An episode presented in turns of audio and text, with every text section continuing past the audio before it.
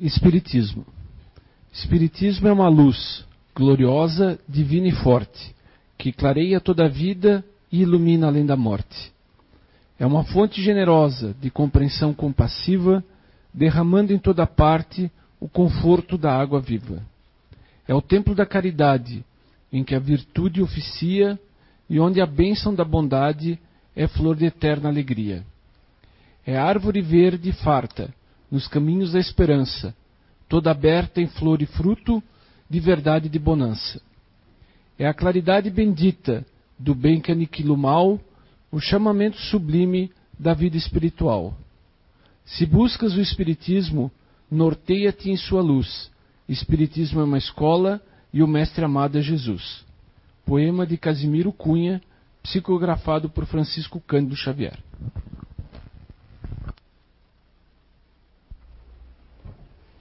Boa tarde a todos. Está ouvindo? Então, boa tarde ao pessoal da internet, né? Que está nos acompanhando aí a cada dia. Uh, quando a Anice me fez um, novamente o convite para dar uma palestra, ela quis me dar um tema e eu disse não. Né? Eu gostaria muito de falar sobre esse tema, que é um tema que eu até comentei antes com a, com a Flávia. Olha, se a casa ficar vazia, não estranha, porque é um tema que não chama atenção e as pessoas não gostam de falar. Até estou surpresa, porque a casa até que está cheia diante do tema. Uh, é um assunto que eu vejo que ele é cada vez mais urgente, emergente, a gente falar disso, falar de morte, de luto, de perda. É, porque eu vejo que, é, e estudando, tem um historiador, o Felipe Ariès, que ele até faz um estudo sobre a história da morte do Ocidente. E como esse processo foi se transformando ao longo do tempo. Né? É, na Idade Média, é, a pessoa morrer em casa, ao lado dos seus entes queridos, era a morte mais linda que existia. Hoje, o lugar da morte ele foi transferido para o hospital. As pessoas já não morrem mais nas suas casas, ao lado dos entes queridos e amados. Né? Então houve essa mudança. Os rituais de morte, hoje é. Em São Paulo, a, a gente trabalha com o Laboratório de Estudos da Morte da USP de São Paulo. E aí tem a doutora Elaine que ela fala que em São Paulo hoje é o feste velório, morre agora em terra já. Né? O tempo de velar esse corpo, de se despedir, ele está cada vez mais reduzido. As pessoas não querem mais ter contato, né? E parece que tem uma lei que eu preciso ser feliz sempre e agora e eu nunca posso ficar triste, né? E quando tiver alguém triste do seu lado, tem que dar um jeito de fazer a pessoa sair daquilo na marra, mesmo que ela não dê conta, que ela não consiga, mas ela precisa sair disso. E outra coisa que eu vejo é muito crescente o número de pessoas que recém passam por perda de serem medicadas. Muitas, inclusive, no dia do velório, morreu a pessoa, vem algum ser iluminado, espertinho, está aqui, ó, uma boleta para te acalmar, porque a pessoa não pode sofrer. Quem disse que ela não pode sofrer? Quem diz que ela vai morrer vivendo esse processo? Quem diz que vai dar um ataque cardíaco? Não vai. Ela precisa, é um, é um momento necessário, é importante é tirar da pessoa a oportunidade de ela poder se despedir daquele ente querido de forma plena. Porque uma vez que eu estou medicada, eu não consigo raciocinar de forma plena. Eu não vou conseguir me despedir daquele ente de forma plena. E depois, né, a gente sabe que esse luto adiado por não ter vivido algumas coisas, ele vai impactar em problemas de saúde, em problemas emocionais futuramente. Né? A gente sabe que é um crescente. Então, por isso que eu queria muito falar um pouquinho do tema para vocês. Uh, primeiro, eu queria perguntar aqui: tem alguém aqui que recentemente perdeu algum ente querido? Tá.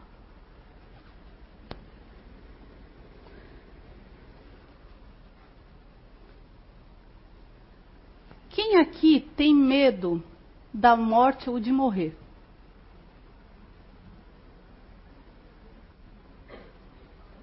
Só isso?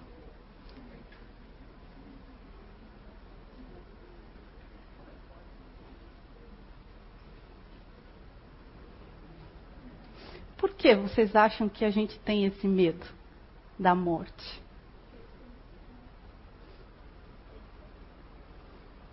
Tu frequenta a casa espírita há quanto tempo? Tá, tu está me trazendo um medo desconhecido. Depois eu até vou falar sobre isso.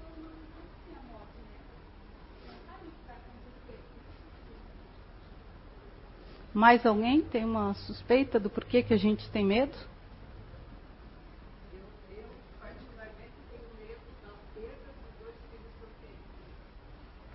Perda referente a filhos. Ok. Depois a gente vai entrar um pouquinho mais nesse assunto. Rosane, colocar aqui também o medo de deixar as coisas inacabadas. Sim, também. Entra nisso também. Então,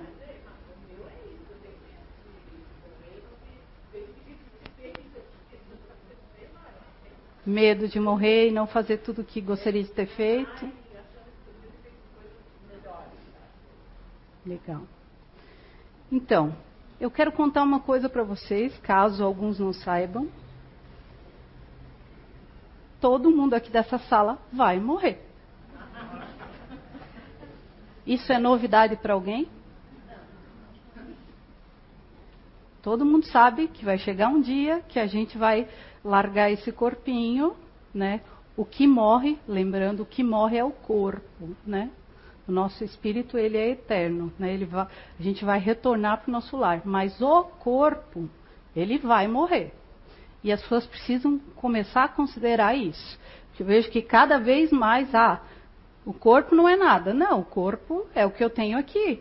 É o corpo também não é só o corpo, mas também que faz eu me apegar às pessoas, aos meus entes queridos. Então, este corpinho ele vai deixar em algum momento de desaparecer.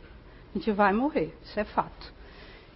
E aí eu vou falar um pouquinho para vocês, baseado em obras espíritas, um pouco desse do medo da morte, né? São cinco medos que eu trouxe para vocês. Medo de não viver mais, né? Esse temor é um efeito das sabedoria e da providência e, por consequência, do instinto de conservação. Contrapeso à tendência que, se, que sem esse freio nos levaria a deixar prematuramente a vida e a negligenciar o trabalho terreno que se deve servir ao nosso próprio adiantamento. Está no Céu e Inferno, capítulo 2.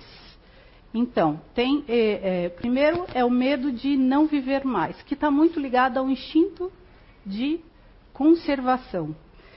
Se a gente não tivesse esse instinto de eu preciso conservar a minha vida, a gente facilmente cairia em vários vícios, né, cairia na esborna, né, a gente ia é, fazer escolhas inadequadas para a vida que possivelmente a gente iria abreviar a nossa existência terrena. Então ele é um medo que é legítimo, está no, no céu e inferno. Aí tem o medo de doer, né? que está no livro O Problema do Ser, do Destino e da Dor, no capítulo 10, que fala sobre a morte. Muitas pessoas temem a morte por causa dos sofrimentos físicos que a acompanham. Sofremos, é verdade, na doença que acaba pela morte, mas também sofremos nas doenças que nos curamos. No instante da morte, dizem-nos os espíritos, que quase nunca há dor. Morre-se como se adormece. Esta opinião é confirmada por todos aqueles a quem a profissão e o dever chamam frequentes vezes para a cabeceira dos moribundos. Então, tem vários especialistas que confirmam isso, que na hora da morte, né, a dor passa, na hora da transição, que a gente está se desvinculando do corpo. E esse medo de doer, né, ele faz com que a morte ela esteja muito ligada, tem uma ligação direta, morte, sofrimento, morte, dor, e nem sempre é assim. E aí tem o medo de, do desconhecido, né, que vocês trouxeram.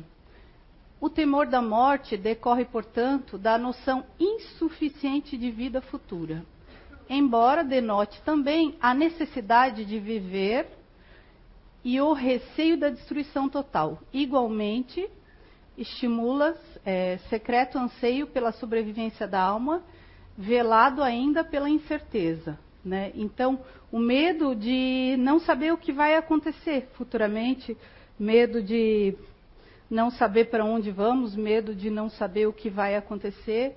Isso também está no céu e inferno, no capítulo 2. Aí tem o medo de sofrer. Né? Outra causa do apego às coisas terrenas, mesmo nos mais firmemente, os mais os que mais firmemente creem na vida futura, é a impressão do ensino que, que relativamente a ela é dado desde a infância. Convenhamos que o quadro que é dado pela religião esboçado sobre o assunto não é nada sedutor e ainda muito menos consolatório. Está no céu e inferno também no capítulo 2. Né? Quem de vocês aqui que cresceu ouvindo que se você não rezar, se você não for uma boa pessoa, se você não fizer boas escolhas, você vai para o inferno. Eterno ainda. E vai ficar queimando no mar de fogo. Se você não for para a missa regularmente, tu tá trilhando o caminho do inferno. É para lá que tu vai. E, e, e um detalhe, tu não vai para passar uma temporada, tu vai para ficar eternamente. Quem de vocês já escutou isso? a gente cresceu com isso, né? Eu lembro, meu pai era muito católico, família do, do meu marido muito católica, tem coisas que eu escuto ainda hoje. Ah, você não vai na missa, vai para o inferno. Então, isso é muito forte.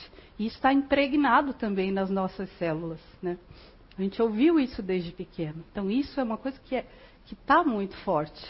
Embora aqui né, na Casa Espírita a gente tenha a oportunidade de ver que a história é muito diferente, que não é, não é isso, não tem nada a ver com isso, aliás. Uh, e aí tem o medo de perder, que está no livro dos Espíritos, na questão 941. A morte assusta o homem carnal porque ele duvida do futuro, porque tem que deixar no mundo as suas afeições e esperanças. Então, como ele não sabe o que vai acontecer, e aqui ele conquistou tantas coisas, ele tem afeições com tantas pessoas, tantos objetos, os imóveis, as coisas. E aí ele tem medo de deixar isso para trás, né? Deixar medo de perder isso e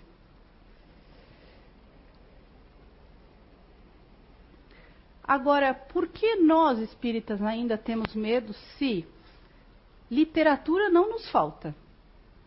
e contando em detalhes de colônias espirituais, de como que é a passagem, de como que é a vida no outro lado, de como é o umbral, né? Para a gente não falta literatura, informação não falta. Para quem é seguidor da doutrina, né? Desse ensinamento que realmente transforma e liberta as pessoas. A gente tem muita informação, né? Por que, que a gente ainda tem esse medo de morrer? se a gente tem tanta informação?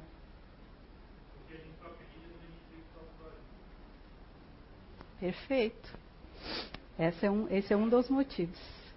Mas a gente fala da boca para fora que a gente tem a consciência da imortalidade, quando na verdade nós não temos ainda essa consciência da imortalidade falando alto no nosso cérebro e no nosso coração.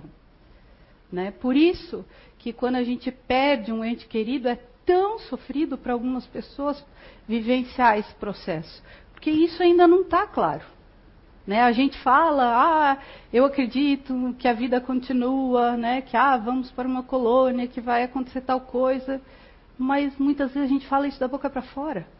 Isso não está ainda firme, fixo, como a gente ouvia desde pequeno, ah, se você não rezar, você vai para o inferno. Isso está forte na gente ainda. A gente ouviu desde pequeno.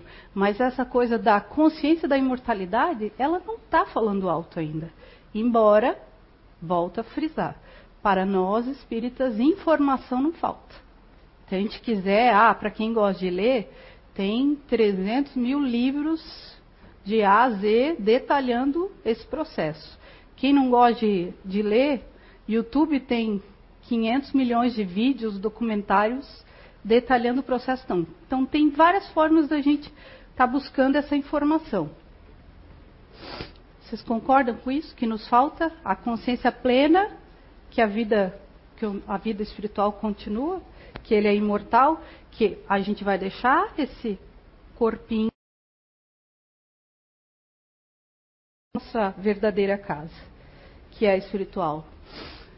E aí Allan Kardec indagou na, no Livro dos Espíritos, na questão 961, no momento da morte, qual é o sentimento que domina a maioria dos homens?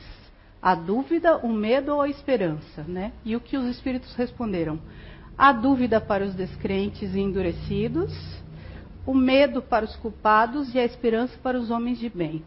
Então, o que será que a gente vai na hora da nossa partida, né? Será que a gente vai ficar com medo? Será que a gente vai ficar com dúvida? Será que a gente vai ter esperança de que a gente vai para um mundo melhor, que a gente vai verdadeiramente voltar para o nosso lar? Uh, o Espiritismo ele trouxe uma contribuição bem importante. Só que aí eu queria só trazer uma reflexão. Quem é que já ouviu que o Espiritismo matou a morte? Alguém mais já ouviu isso?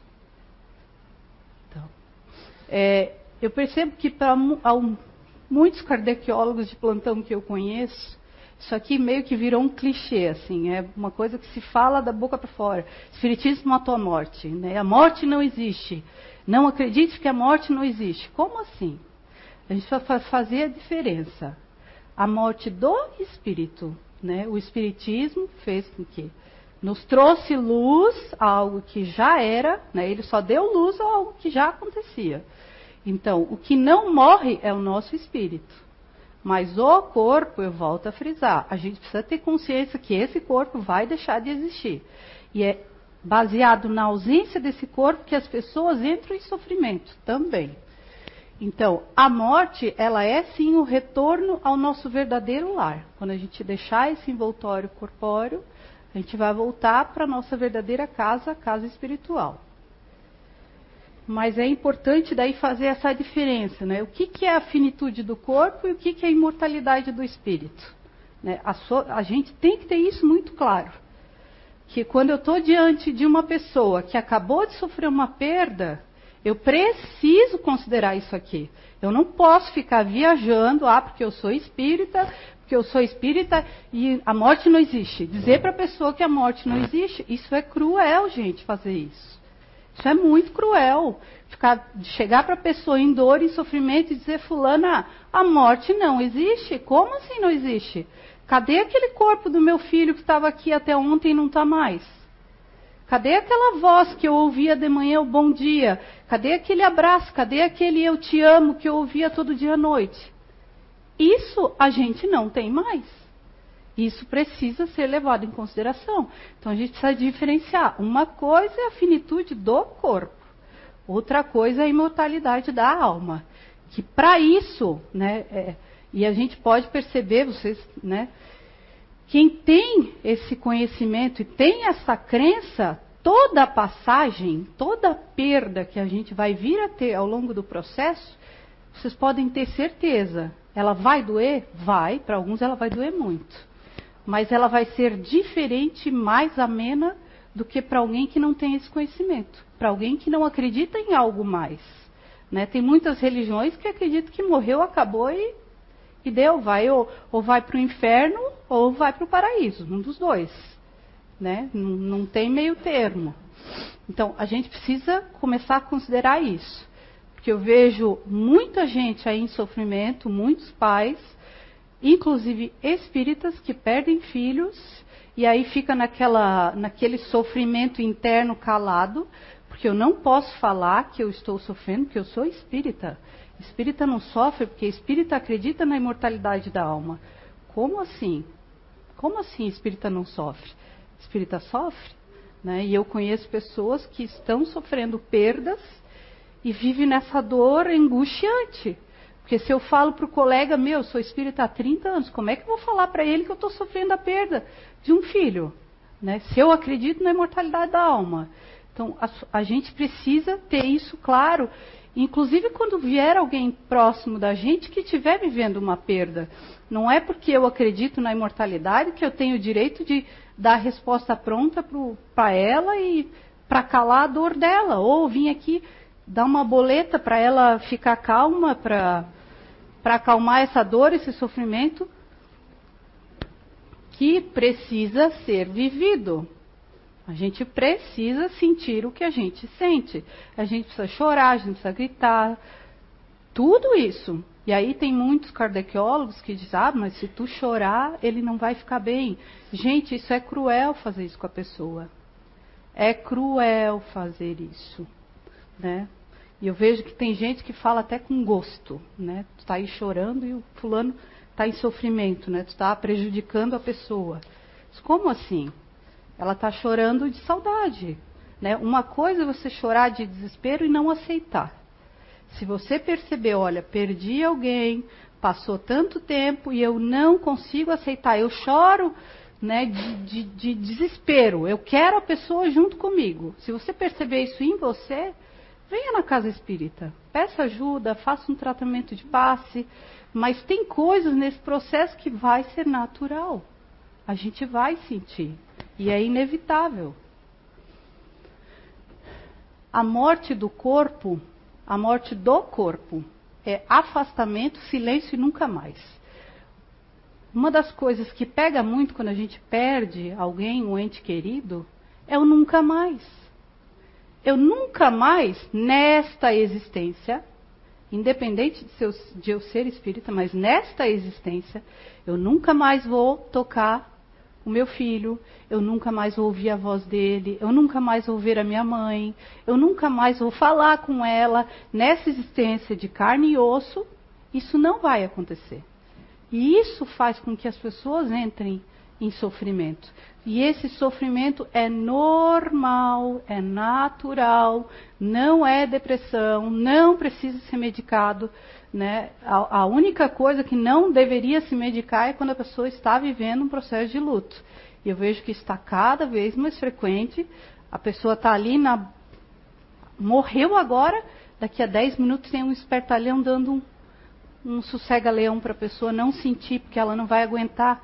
Como assim não vai aguentar? Claro que vai. Nossos pais viveram quantas perdas ao longo da vida e aguentaram todas.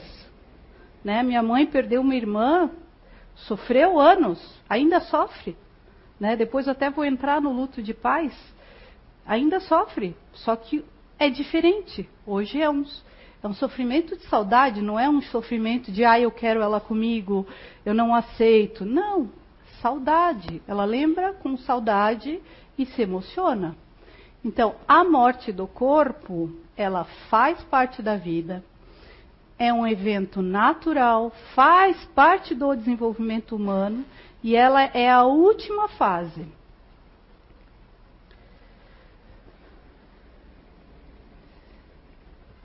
E aí eu pergunto para vocês, por que, que a gente não fala em casa da nossa morte? Quem aqui já falou da sua própria morte em casa? Alguém de vocês aqui já teve que ir na funerária, escolher caixão, escolher cemitério, para onde vai, o que vai? Como é que é essa função? É agradável? É ruim? Vocês lembram? É, eu já, já passei por isso duas vezes.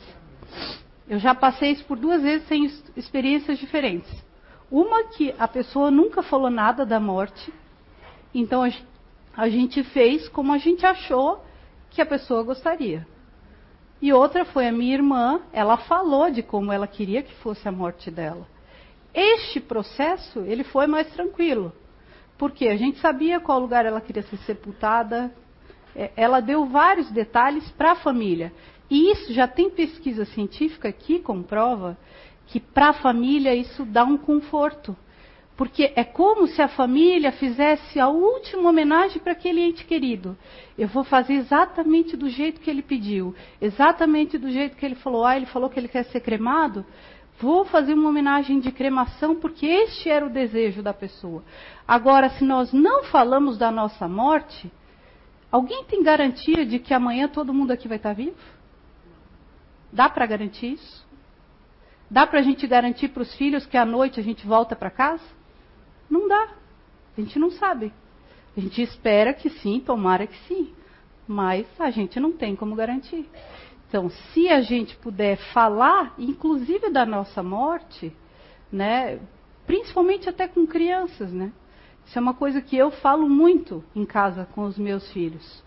Que a morte é natural, todo mundo vai morrer um dia.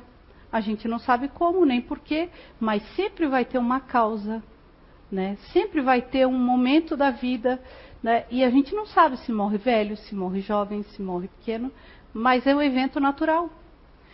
E se nós não prepararmos as crianças para viver isso, quando elas tiverem que viver a nossa perda, vai ser muito pior.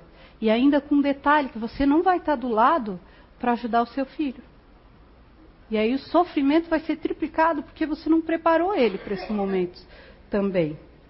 E falar disso pode ser falado de forma natural, tranquila, não precisa, né, ai, vou falar de morte. Fala na brincadeira, né? Aproveita a morte do bichinho, do Rei Leão, né? Filminho, tem um monte de desenho animado que fala de morte. É, olha, igual o Rei Leão, todo mundo vai morrer. Um dia o papai vai morrer, mamãe, a gente não sabe como, mas isso vai acontecer. E aí, eu quero falar um pouquinho para vocês sobre o luto. É, o luto é um conjunto de reações que a gente experimenta frente a uma perda, né? E esse conjunto de reações a essa perda significativa, quanto maior o apego ao objeto perdido, que pode ser uma pessoa, pode ser um animal, pode ser uma fase da vida ou um status social. Eu era rico, agora fiquei pobre, né? Então, maior é o nosso sofrimento. Quanto mais a gente estiver apegado a isso, quanto mais forte for a nossa ligação, mais dolorido e mais sofrido vai ser esse processo do luto. E a gente tem a oportunidade aqui na casa espírita de exercitar esse desapego, né? de, de ir construindo a cada dia mais e se solidificando através de estudos em casa essa consciência da imortalidade. Né? Que é isso, é esse processo de construir essa consciência que vai fazer com que o nosso apego seja menor e o nosso sofrimento também menor, né? Pode ser que ah, é, é, eu vou dar um exemplo para vocês. Quando eu perdi a minha irmã há 16 anos atrás, foi assim horrível. A minha irmã se suicidou, foi horrível, assim, a culpa, sofrimento, meses assim de choro e nossa, assim na família inteira. Uh, há quatro anos atrás eu perdi meu pai. Só que nesse meio tempo eu comecei a trabalhar com um programa de educação emocional e um dos temas que a gente fala muito é sobre a morte. E o que, que eu percebi de diferença da perda do meu pai e da minha irmã? Do meu pai, é, da minha irmã, eu me culpava achando que eu tinha que fazer coisas, que eu tinha que ter feito mais, eu tinha que ter dado mais, eu tinha que ter cuidado, eu tinha que ter olhado. E para o meu pai a culpa foi, meu Deus, por que, que eu não estou chorando? Por que, que eu não estou sentindo? Meu Deus, isso não é normal. Poxa, minha irmã está aqui se arrebentando de tanto chorar. O que está acontecendo comigo que eu não estou chorando? Né? Só que o que, que tem de diferente nessas duas experiências? O meu pai, eu pude me despedir dele. Eu pude falar para ele o quanto eu amava ele. Eu pude dizer para o meu pai o quanto eu me sentia honrada de tê-lo como pai o quanto eu desejaria né, que um dia a gente tivesse a oportunidade de ter essa vivência novamente. Talvez não de pai e filho, a gente nunca sabe como vai ser, mas eu tive essa oportunidade de fazer isso com meu pai. Eu falo para vocês assim, é libertador a gente conseguir falar com uma pessoa que está para morrer, a gente conseguir se despedir. E isso acontecia lá na Idade Média. Hoje não acontece mais. Porque a gente vê que a pessoa está morrendo, que ela não vai sobreviver, mesmo a gente, a gente chama o SAMU para fazer ela morrer, ou no caminho para o hospital, ou lá no hospital. Porque em casa ela não pode morrer. Né? Eu não, não, isso não pode acontecer. Né? Porque aí é como se eu não socorri a pessoa, eu não fiz algo por ela. Mas tem coisas que, se a gente ficar atento, a gente vai perceber. Que a pessoa está no fim da vida. Ela, por mais que ela busque ajuda, ela não vai sair daquilo, né? A vida corpórea dela está finita, está chegando ao fim. Então, quando a gente tem a oportunidade de se despedir, é uma diferença gritante. E esse processo do luto, que eu vou falar um pouquinho para vocês agora, é uma, é uma experiência que a gente vive de forma diferente. Então tenham isso em mente. Quanto maior o apego, maior o sofrimento. O que faz a gente se desapegar? Desenvolver a consciência da imortalidade. Né? Se a gente buscar, estudar, né? Fazer cursos dentro da casa espírita, quanto mais a gente exercitando isso, no dia da passagem, no dia da perda, vocês podem ter certeza que pode ser que tenha sofrimento, sim, mas esse sofrimento ele vai ser mais ameno. Ele não vai ser tão intenso. E aí tem uma uma estudiosa, a doutora Elizabeth Kubler-Ross, ela desencarnou em 2004. Eu tive a grata surpresa assim, de conhecer na graduação, no meu trabalho de conclusão de curso, os estudos dessa mulher. Assim, é, os estudos dela assim, são lindos. Ela se dedicou durante décadas a auxiliar pessoas em fase terminal da vida, a ajudá-los nessa passagem né, da vida corpórea para a vida espiritual. Durante anos, doutora Elizabeth Kubler-Ross, ela a obra dela começou com Sobre a Morte ou Morrer. Nesse livro, ela traz vários casos detalhando para falar das fases do luto apenas. Aqui ela não fez menção em momento algum à vida após a morte, né? Morrer o corpo físico, ir para uma outra esfera. Então, ela ficou com a parte científica. Isso aqui trouxe um reconhecimento para ela a nível mundial, né, doutora Elizabeth Kubler-Ross, como a mulher da morte, a mulher que entende de morte, de luto. Ela foi a pioneira em cuidados paliativos. Né, hoje no Brasil a gente tem a doutora Ana Cláudia, do Albert Einstein, que também se dedica e foi muito sofrido para ela é, durante esse processo de trabalho, porque o que ela fazia, a maioria não reconhecia. Para que investir numa pessoa que está para morrer? E ela via na morte um mundo de possibilidades de estar tá auxiliando a pessoa nessa passagem. Então ela fez um trabalho belíssimo. Sobre a morte e o morrer foi a primeira obra dela. Ela tem várias, tá? Uh, e aí o que, que aconteceu? Doutora Elizabeth Kubler-Ross Nesses estudos e de casos que ela foi fazendo, as pessoas vivenciavam a experiência de quase morte. E aí isso começou a despertar. E ela tem mais de 20 mil casos que ela pôde estudar detalhadamente as experiências de quase morte. Só que ela, como uma cientista, né, ela não admitia isso publicamente para as pessoas, até mesmo porque ela fala aqui no livro dela, ó, que ela sabe muito, é, que ela sabe muito pouco sobre a filosofia da reencarnação. Não foi o tipo de educação que eu recebi, mas agora eu sei que existem mistérios da mente, da psique, do espírito que não podem ser examinados em microscópicos ou testados com reações químicas. Com o tempo saberei mais e o tempo vou compreender mais. Só que o que, que aconteceu? Né? Ela já estava fazendo estudos de quase morte. Ela não conhecia a doutrina espírita, a filosofia da reencarnação. E a doutora Elizabeth Kubler-Ross, ela fazia o que lhe dava prazer. Ela ficava até altas horas no hospital, se ela sabia que tinha alguém para morrer, ela queria estar do lado da pessoa nessa passagem. Ela se casou, teve filhos, o marido se separou dela justamente no momento em que ela começou a reconhecer a vida após a morte. E ontem eu fui folhar esse livro, já faz um tempo que eu li, para ver se eu encontrava essa passagem né, do, do que aconteceu. E teve no capítulo 30 desse livro, A Roda Viva, depois que ela escreveu esse livro, doutora Elizabeth perdeu a credibilidade no meio científico. Porque aqui ela fala que a morte não existe, que é uma passagem para um outro mundo.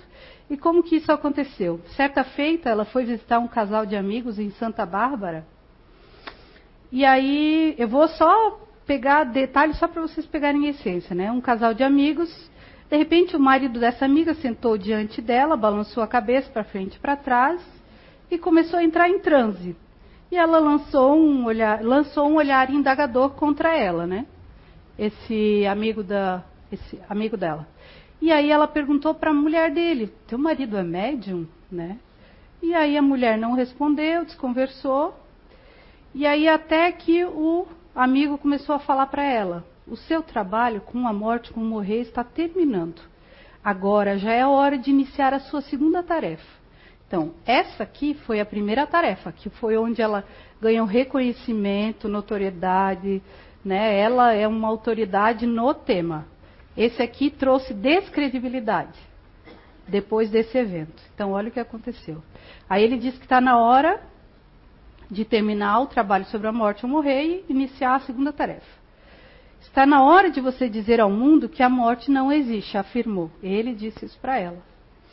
Afinal de contas, era conhecida em todo o mundo como a mulher da morte e do morrer. Ela já tinha esse título. É, e aí ela perguntou para ele, eu estou resumindo, tá? Por que, que não escolheram um pastor ou um padre ou alguém assim? Por que, tinha que ser ela? Aí o espírito, com uma certa impaciência, é, lembrou-a que tinha sido ela mesma que tinha escolhido esse trabalho e que realizaria na Terra. Daí ele lembrou que lá em cima foi ela mesma que escolheu isso aqui para a vida dela. Então ela só ia dar continuidade ao que ela tinha planejado lá em cima. E aí ele foi é, enumerando uma série de itens do porquê que tinha que ser ela e não outra pessoa. Aí o que ele diz para ela? Teria que ser uma pessoa ligada à medicina e à ciência e não à teologia e à religião. Pois estas não fizeram o que deveriam, apesar de terem tido mais do que suficientes oportunidades nos últimos dois mil anos. Teria que ser uma mulher e não um homem, alguém que não tivesse medo e alguém que tivesse acesso a muita gente e que fosse capaz de transmitir a sensação de estar falando pessoalmente com cada um.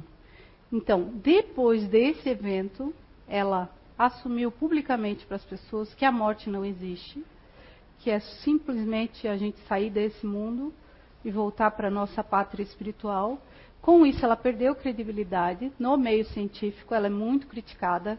Tanto é que, se vocês forem buscar as fases do luto, vocês vão encontrar muito material dela. Mas hoje já tem cientistas que criaram fases do luto a mesma coisa que ela, só que deram outros nomes. Mas aí para ficar mais científico, porque o dela já para alguns já não é mais, né? Já perdeu a credibilidade. E aí depois disso, a doutora Elizabeth começou a fazer palestras, seminários falando, né, da, da vida após a morte. Que aí foi depois desse livro A Roda Viva. E ela escreveu as fases do luto. Aí só para a gente entender o processo que vive uma pessoa que perde um ente querido que começa lá, o cara está na vida no, normal, acontece um evento de perda, e passa pela negação, pela raiva, pela depressão, pela barganha, até chegar à aceitação. Vou falar um pouquinho mais de cada um. A primeira fase que a doutora Elizabeth fala é a fase da negação. É o momento que a, é, a negação do que está acontecendo, uma defesa contra a dor e contra a perda, uma necessidade de se isolar, uma intensidade de duração que depende da importância da perda, de como a pessoa e os outros ao redor sofrem. É, essa fase não persiste por muito tempo.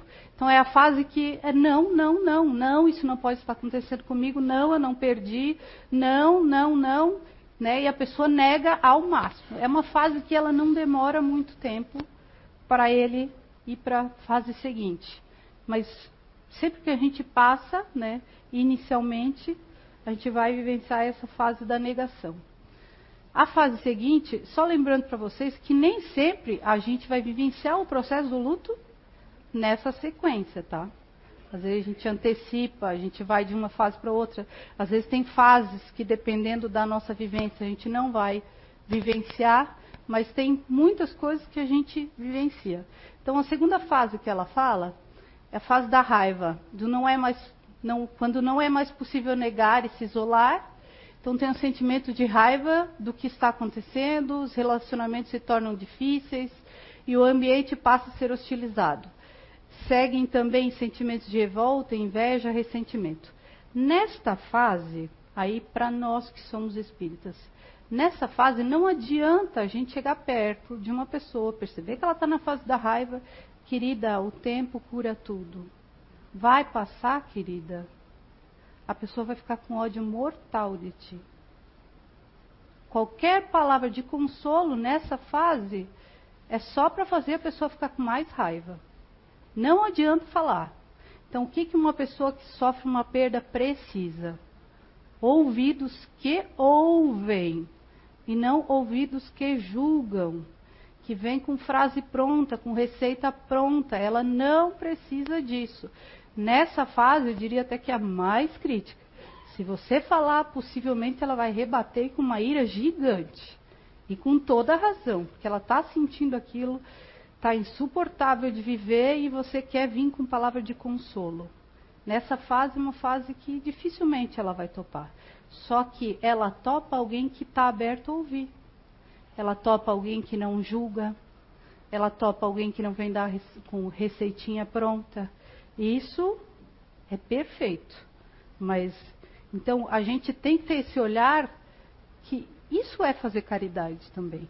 Perceber que a pessoa está nessa fase, fica quietinho, né? Se tu não sabe o que falar, não fala nada. O silêncio às vezes é a melhor resposta, né? Então é melhor a gente ficar quieto e não, não falar nada. Uh, inclusive a doutora Elizabeth Kubler-Ross, ela foi indagada por uma pessoa Perguntaram para ela, tá, mas a pessoa pode sentir raiva de Deus? Como assim? Ela tem o direito de sentir raiva de Deus? E aí olha o que ela respondeu para a pessoa. É, Fique tranquila, Deus, a causa primária de todas as coisas, se sairá bem dessa. Ele compreende os estágios pelos quais os seus filhos passam. Então, não é porque ela vai ficar revoltada com Deus, que nessa fase é muito comum acontecer, que, ai, Deus vai castigar. Isso é outra coisa, a gente tem que parar com isso. Deus não castiga. Né? Embora a gente fale, mas está muito forte, está né? Tá impregnado na gente essa ideia de que Deus castiga. Que também a gente ouviu desde pequeno. Ele não vai castigar. Ele sabe tudo o que passa com a gente. Ele sabe que estamos em sofrimento. Por que, que ele vai me castigar? Porque eu culpei ele da morte. Eu preciso, eu estou num momento do luto que eu estou precisando encontrar algum culpado. Né? Eu estou precisando pegar alguém para extravasar essa minha raiva, essa minha indignação. Então podem ficar tranquilos que ele dá conta disso. Ele não vai nos castigar por isso. Né? Esse pelo menos não é o Deus que eu acredito. E aí tem a barganha que é a percepção de que a raiva não resolve a situação. E aí a pessoa começa a negociar como se, é, com o que se julga ser responsável pela situação. Ela começa a fazer pactos, ela começa a fazer promessas. Ah, por exemplo, tem um ente querido lá no hospital que está lá moribundo. Aí eu vou fazer promessa de eu vou em tal lugar, eu vou acender tantas velas. Ah, eu vou subir de joelho tal escadaria. Ah, eu vou ficar em jejum. Ah, eu vou fazer começa a fazer negociações com Deus para ver se tu vai, se a pessoa vai conseguir sair daquilo, né? É, quando a gente perde alguém, né, de perda, de morte, né, essa é uma fase que a gente não vivencia, porque tu vê que a pessoa está ali, tu vai vivenciar a negação, a raiva, a depressão, que é a fase seguinte. Então, a barganha é muito mais quando a gente está na eminência da perda. E aí tem a fase da depressão, que vale lembrar que a fase da depressão do luto não é doença, não é depressão, não precisa ser medicado. A fase da depressão é uma fase de tristeza, que a pessoa entra numa tristeza profunda, que ela quer se recolher e ficar quietinha no canto dela e não ter contato com ninguém. É uma tristeza, uma, né, uma perda de energia então, o desolamento, culpa, desesperança, um medo de é, o medo são sentimentos comuns. Percepção de que a revolta, a vergonha não resolveram, uma consciência da debilidade física, um sentimento de que há muitas coisas a serem resolvidas. E aí, até chegar à última fase da aceitação, todos nós vamos chegar a isso.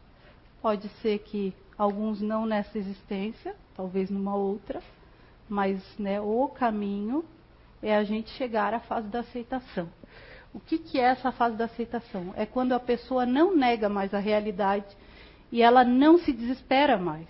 Né? Ela não tem aquele desespero, eu quero a pessoa, né? um mix de revolta, ela não se desespera mais.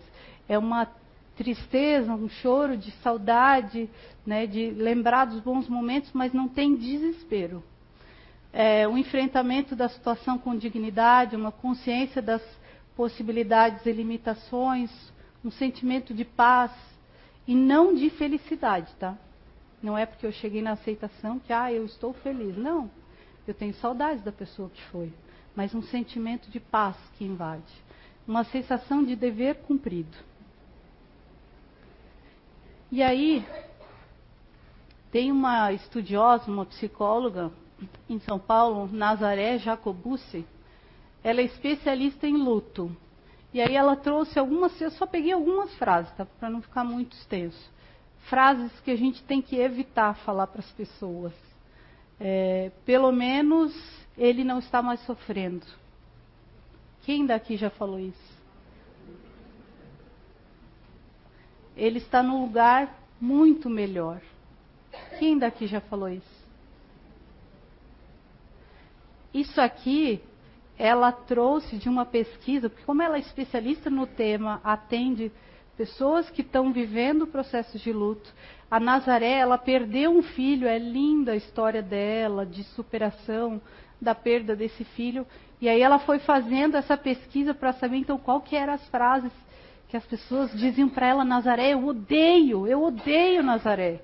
Quando chega alguém perto de mim e fala, fala essas frases, né? Deus sempre sabe o que faz, né? Tudo nessa vida tem uma razão. É, Deus não nos dá tristeza que não podemos suportar. Quem é que já falou isso? Né? Eu, eu falei várias vezes já. Hoje eu não falo mais nada.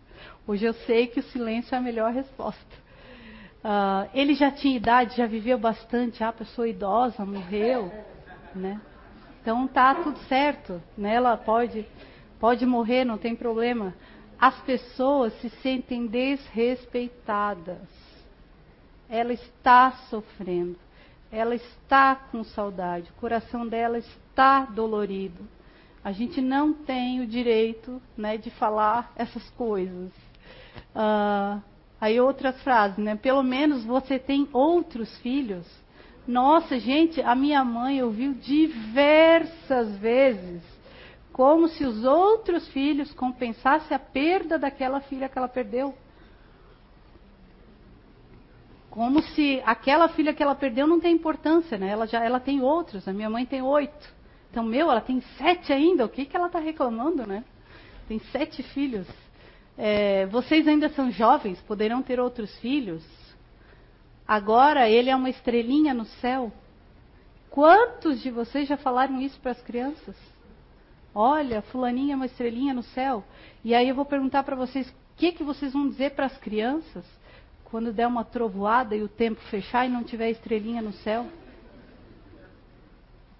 Cadê o meu vô que você disse que era uma estrelinha no céu e não está lá?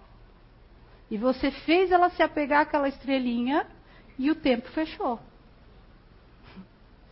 E aí? Ah, ou, outro clichê que também as pessoas falam: ah, ele dormiu, foi viajar. Depois não reclama se a criança ficar com terror noturno. Meu avô foi dormir e nunca mais voltou.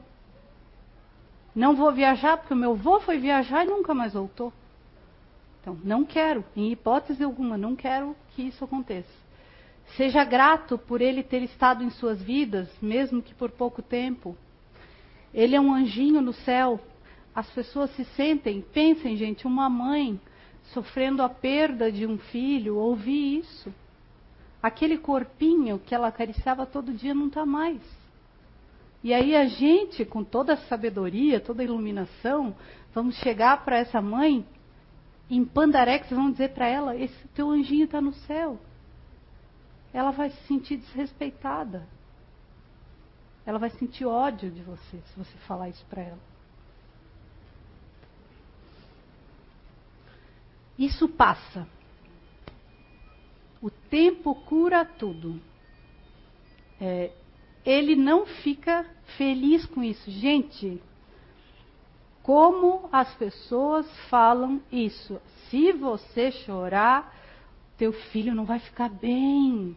Ele vai ficar em sofrimento, ele vai ficar sofrendo. Gente, qual é o problema do filho dela ficar sofrendo? Ela está sofrendo a perda. Ela está sentindo, ele está sentindo, e qual é o problema?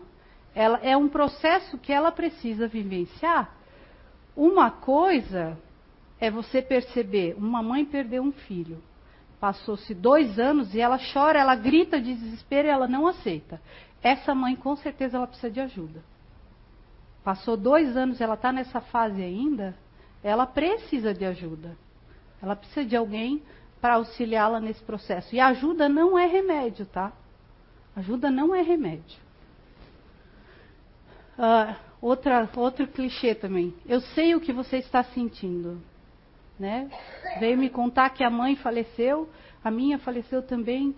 Fulano, eu sei o que tu está sentindo. Que ah, quando eu perdi minha mãe. Gente, cada dor é uma dor. Dor não se mede, não se compara. Eu posso perder minha mãe e sofrer imensamente. O outro pode perder o pai, como eu, e sofri muito pouco, me culpei por não sentir. Né? Mas dor não se compara, dor não se mede, né? Lembrando que o luto não é doença. O luto, ele é a única coisa que não deveria, né, não precisaria de tratamento se nós tivéssemos vergonha na cara de sentar com a pessoa e ouvir o que ela tem para dizer, sem dar a resposta pronta.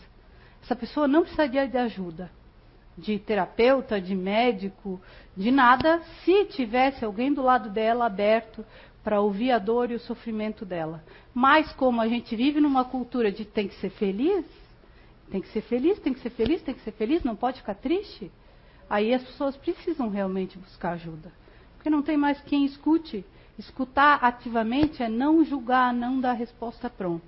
Então, luto não é doença e não precisa ser medicado. Aí, queria perguntar para vocês: quanto tempo dura o luto? Quem é que tem ideia?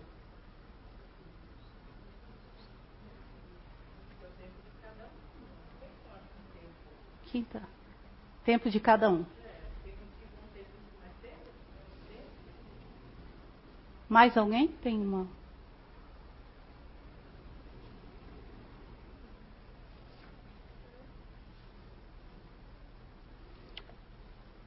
O que a sociedade aceita é três meses. Três meses você chorando, deu, querida. Três meses, deu. O que, que tu tá chorando ainda? Pô, já se passou três meses, tu ainda tá chorando.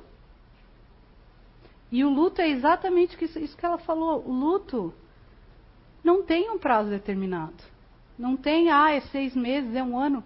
Ontem até falava com uma psicopedagoga, ela disse que ah, um médico deu um, uma palestra numa outra casa espírita e disse que o luto é seis meses. Eu disse para ela, então, ele está desatualizado? Totalmente desatualizado, porque inclusive pesquisas recentes do Laboratório de Estudos da Morte da USP de São Paulo, eles falam até que não se fala mais em término do luto, se fala em término de um processo de elaboração, não o término do luto. Para alguns casos, o luto é eterno. Enquanto durar essa existência, a pessoa vai sentir aquilo, vai sentir a saudade. Então, não se fala mais em tempo, né, em, em momento. Cada, cada, dependendo, lembra que eu falei lá, dependendo do apego que eu tiver, a ligação que eu tiver com a pessoa, esse luto vai demorar mais, vai demorar menos, mas ele não tem um tempo determinado. Só que o que as pessoas aceitam é três meses.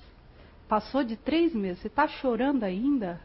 É doente. Tem que buscar ajuda, porque está com depressão. Que aí começa o papinho da depressão. Ah, o fulaninho está com depressão.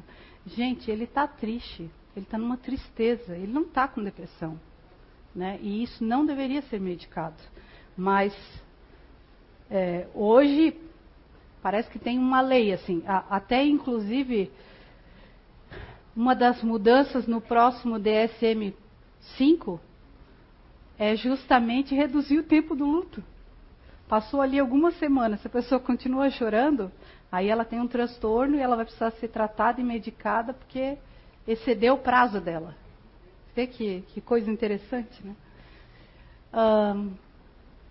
Eu falei para vocês que a dor não se mede, a dor não se compara, não tem um luto que ele é maior ou menor ou pior, mas o que se sabe historicamente isso em pesquisas, um luto que é mais dolorido, é mais difícil de vivenciar é quando a gente perde um filho, né? Aqui tem a Cissa Guimarães, né, que, aquela vez que deu o um acidente lá com o filho dela. Então, é, se sabe que é um luto que leva um tempo mais. Uh, as pesquisadoras lá do LEM, elas até falam assim que morte de um filho, o prazo médio, aí eles fazem uma estimativa média, para a pessoa se restabelecer e aprender a conviver com a ausência daquele filho, não significa término do luto. Luto, no caso de pai e mãe, elas já falam, é eterno. O que termina é um processo de elaboração, mas o luto ele é eterno. Elas falam que é o prazo de 10 anos. 10 anos a perda de um filho.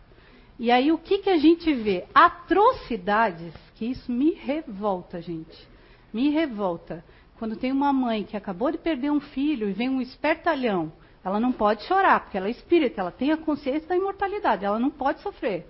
Aí esse espertalhão vai lá e no ouvido da pessoa, convence a pessoa a se desfazer das roupas do filho, meses depois.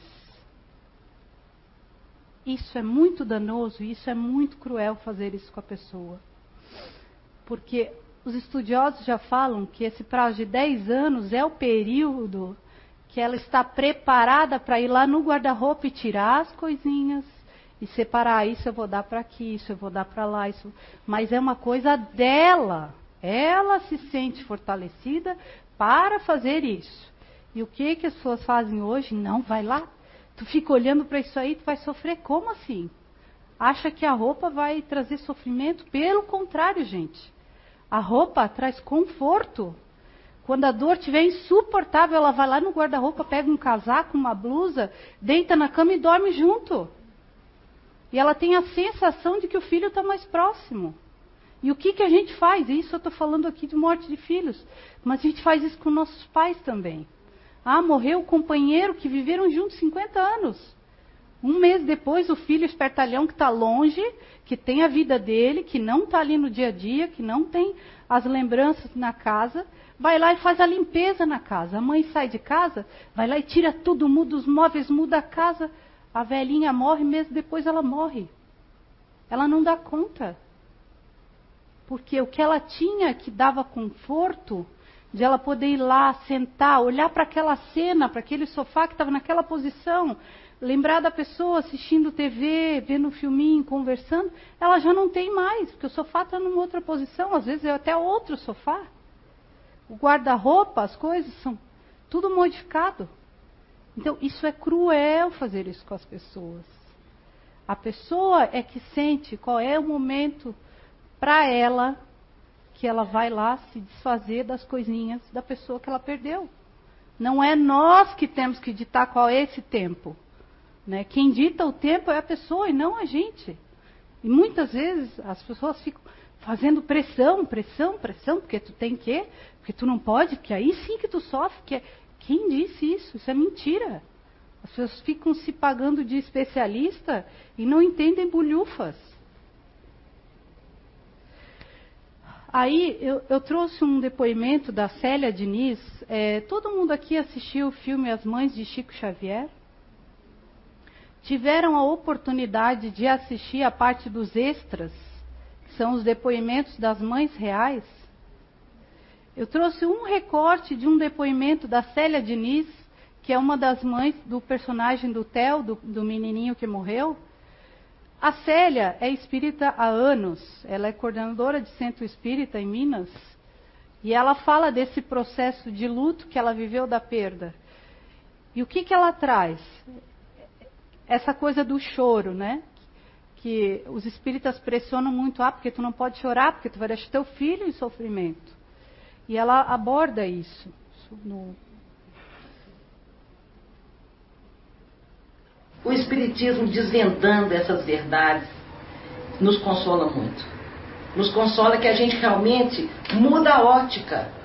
Não é meu filho morreu, minha filha morreu, ela não está mais aqui. É minha filha vive lá, meu filho vive lá. Então é outra ótica. É alargar o limite da vida para além do túmulo. E isso nos consola muito nos consola de uma forma que eu chego a reverenciar as mães que se conformam sem ter esse conhecimento. O nosso, as nossas lágrimas não atrapalham eles. Pelo contrário, já pensaram? Um filho parte e a mãe nem chora. Uai, poxa, isso não existe. Pedir uma mãe que não chore seu filho é pedir água para não molhar, é contra a natureza. Então eu choro os meus filhos, sinto saudade deles até hoje. Mas não são lágrimas do desespero. São lágrimas de saudade só. Eu não agrego nenhuma dor a essa saudade. Eu não agrego nenhuma inconformação a essa saudade. E realmente, só mesmo estando na doutrina espírita, que eu consegui superar pela segunda vez.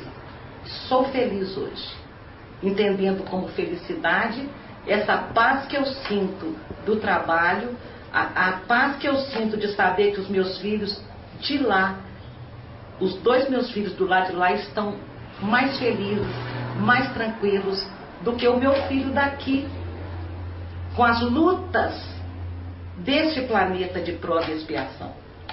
O amor materno é o que mais se aproxima do amor de Deus na Terra.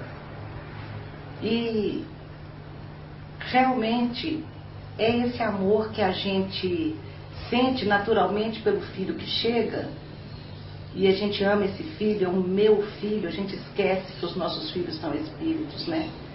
E esse verdadeiro amor, que é o amor que você ama mesmo à distância, esse amor que você ama com desprendimento, não precisa de estar perto de você para você continuar amando e se sentindo amada, esse é o verdadeiro amor que a gente aprende a duras penas, com muita dor.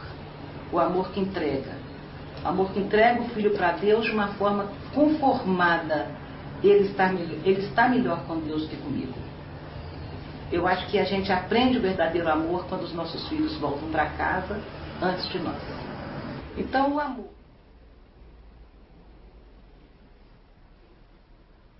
Então, é impossível uma mãe não chorar o filho. É impossível, isso vai contra a natureza.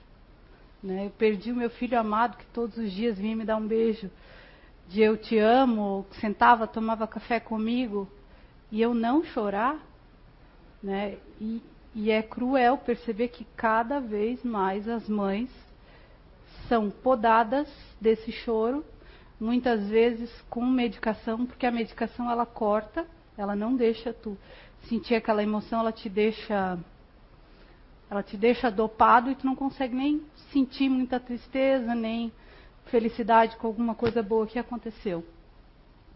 Aí só dar uma pincelada, antes já falei algumas coisas, para as crianças. É importante nós prepararmos as crianças para lidar com as perdas. E preparar a criança para lidar com as perdas é falar de morte. Né? E até o Felipe Aries, que falei antes para vocês da, do estudo dele, a história da morte no Ocidente, ele fala muito disso, que as crianças lá na Idade Média, elas participavam de todos os rituais, inclusive rituais de despedida no quarto do moribundo, a pessoa lá na hora da morte, a criança junto. A criança ia nos velórios, ia nos sepultamentos, e o que é crescente hoje Ai, eu não vou deixar a criança aí. Eu não vou nem falar muitas vezes, eu vou falar só depois. Não vou deixar ela aí porque ai, ela vai sofrer. Mas quem diz que o sofrimento não é importante? Quem diz que ela não precisa ser preparada para isso? Que mania é essa da gente querer super proteger, né? E não deixar as nossas crianças, não, não preparar as nossas crianças para eles vivenciarem coisas que em algum momento eu vou morrer e eles vão ter que lidar com a minha morte, com a minha ausência. Como é que eles vão fazer? Eles vão entrar em desespero. Porque a gente não prepara a criança para isso. Então é importante. A criança, até mais ou menos uns oito anos de idade, ela não entende muito que a morte morreu e não volta mais. Ela não tem essa noção de que morreu, morreu. A partir ali dos oito, nove, dez anos, é que ela tem plena consciência de que morreu e não volta mais.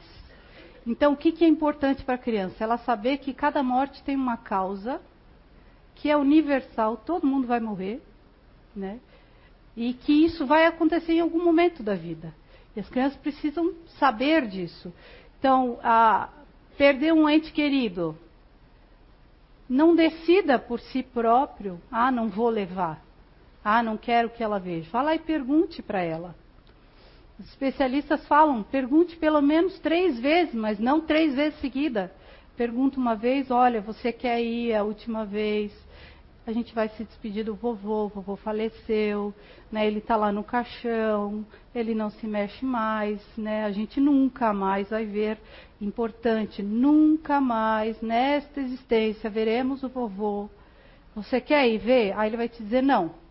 Sai de perto, dá um tempo, volta e pergunta novamente: Olha, Fulaninho, daqui a pouco a mamãe vai lá no velório do vovô. Vovô tá assim assim. Você tem certeza que você não quer ir? Você vai poder se despedir do vovô? Nanana. Ah, não, não quero. Sai de perto, dá um tempo e aí volta. Olha, agora a mamãe está indo. Você quer ir? Ah, eu quero ir. E aí ela vai junto. Ou muitas vezes, ah, não quero. Se ela optar por não quero ir, pelo menos faça um ritual de despedida em casa. Pegue fotos, olha, né? Então, vovô se foi, vovô nunca mais a gente vai ver ele. Então, fale, faça uma carta para levar no cemitério. Não, se a criança optar por não ir mesmo. Só que o que eu percebo? A coisa das crianças não irem não é nem por elas, é mais é pelo adulto que não suporta cogitar a possibilidade de ver o filho sofrendo. Né? Só que esquece ele que o sofrimento é necessário e é importante, é uma forma de ele preparar o filho para o dia que ele desencarnar. Um dia ele vai deixar esse corpo, essa terra. Então, vai preparando a criança. Uh, e aí, na escola, muitas vezes a criança perde um ente querido o que, que acaba acontecendo? Ela fica desatenta, né? ela fica dispersa, ela não consegue manter o foco da atenção. É importante a gente ir na escola, conversar com a professora, falar da perda, falar de tudo isso que ela vai estar vivenciando, porque a professora também vai poder ir cuidando disso. Muitas vezes a professora até nem sabe que a criança perdeu e aí fica na pressão, porque fulano, tu não fica atento, porque tu não está rendendo, porque tu tirou nota baixa. E ela está lá sofrendo a dor da perda. Muitas vezes ela nem foi comunicada que a criança está nesse sofrimento. Então é importante a gente ir na escola e ter essa parceria.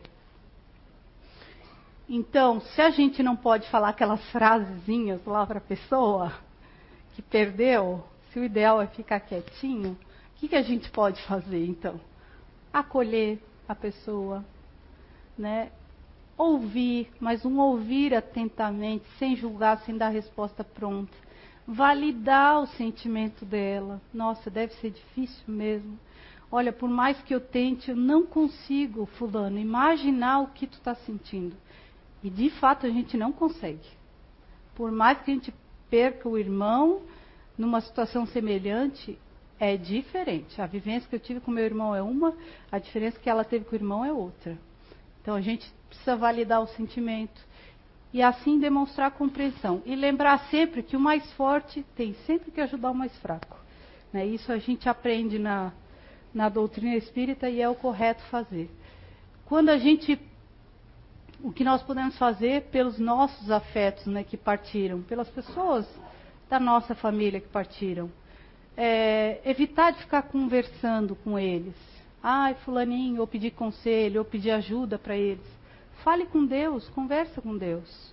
Fala com Deus, faz oração, né? agradece a Deus o tempo que você passou com a pessoa, as oportunidades de aprendizado de crescimento. Né? Então, logo após a morte, só tenta evitar de falar, ficar conversando diretamente com aquele ser amado. Né? Vai falando com Deus. E superar não é uma escolha, é uma necessidade que faz parte do processo evolutivo. Só que lembrar que ninguém supera nada se não passar pelas fases do luto. E hoje parece que tem uma ordem que não, aquilo lá não pode viver, eu não posso ficar triste, eu não posso sofrer, eu não posso deprimir, eu não posso chorar. E ninguém vai superar nada se não viver. Cada etapa como deve ser vivida. Cada choro, cada lembrança, cada dor. Se você não viver, não vai superar. Né? É uma coisa que vai ser protelada. E aí, só para finalizar, teve uma enfermeira americana que fez um estudo também sobre os cinco maiores arrependimentos na hora de morrer. E isso aqui fica como dica para vocês refletirem e pensarem. A doutora Ana Cláudia, que vai dar, uma, vai dar a entrevista no começo, ela é a médica aqui no Brasil hoje que desenvolve um trabalho belíssimo de cuidados paliativos. Exatamente a mesma coisa que a Elizabeth Kubler-Ross fazia, ela faz aqui no Brasil. Ela também encontra muitas dificuldades, porque é uma área que não é reconhecida. Né? E aí ela até brinca assim que as pessoas dizem que ah, é, trabalhar com morte a pessoa fica muito estressada, é um trabalho muito sofrido, muito dolorido, e ela fala que não, que é uma das áreas mais prazerosas que existe. Você ter o prazer de estar com a pessoa naquele momento da passagem, aliviar a dor e o sofrimento dela. E aí isso aqui fica como dica para vocês.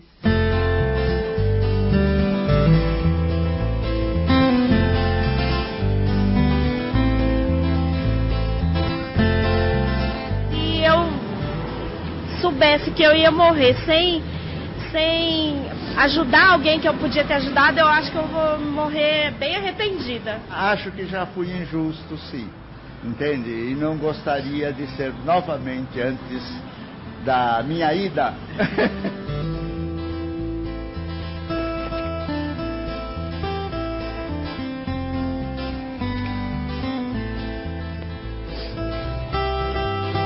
não ter viajado bastante e de não ter feito tudo que podia para minha filha. As pessoas geralmente fazem pelos outros coisas que elas acreditam que é importante para o outro, mas a maior parte das vezes o outro não te pediu isso e aí querem um acerto de contas no final. Isso é, é tão sério que pode criar uma espécie de uh, mágoa quando você deixa de fazer alguma coisa que é importante para você para poder fazer algo que é importante para uma outra pessoa, esse tempo não volta.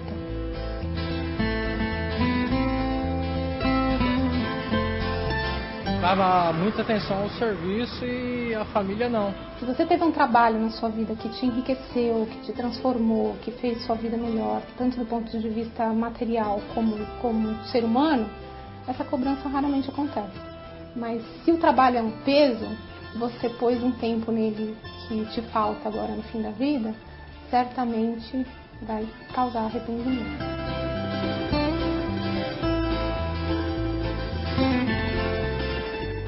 Arrependimento é de não falar as coisas quando tem que falar. Né? Que passa e aí você não fala. Com familiares a gente costuma às vezes analisar ou criticar, ser injusto. Eu gostaria de não ser. De não ser. Essa é uma das coisas mais bonitas que acontecem no fim da vida. A gente perde a nossa capacidade de fingir. Nessa hora bate aquela coisa, puxa, se eu tivesse dito que eu amava. Por mais terrível que seja a pessoa, no fim da vida, ela começa a manifestar o que ela tem de bom por dentro. E esse bom por dentro é demonstrar afeto.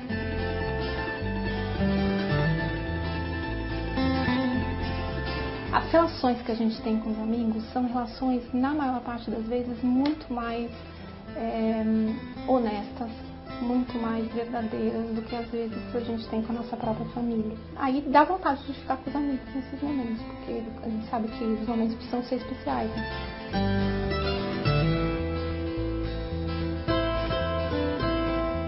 Fazer as coisas para não me arrepender.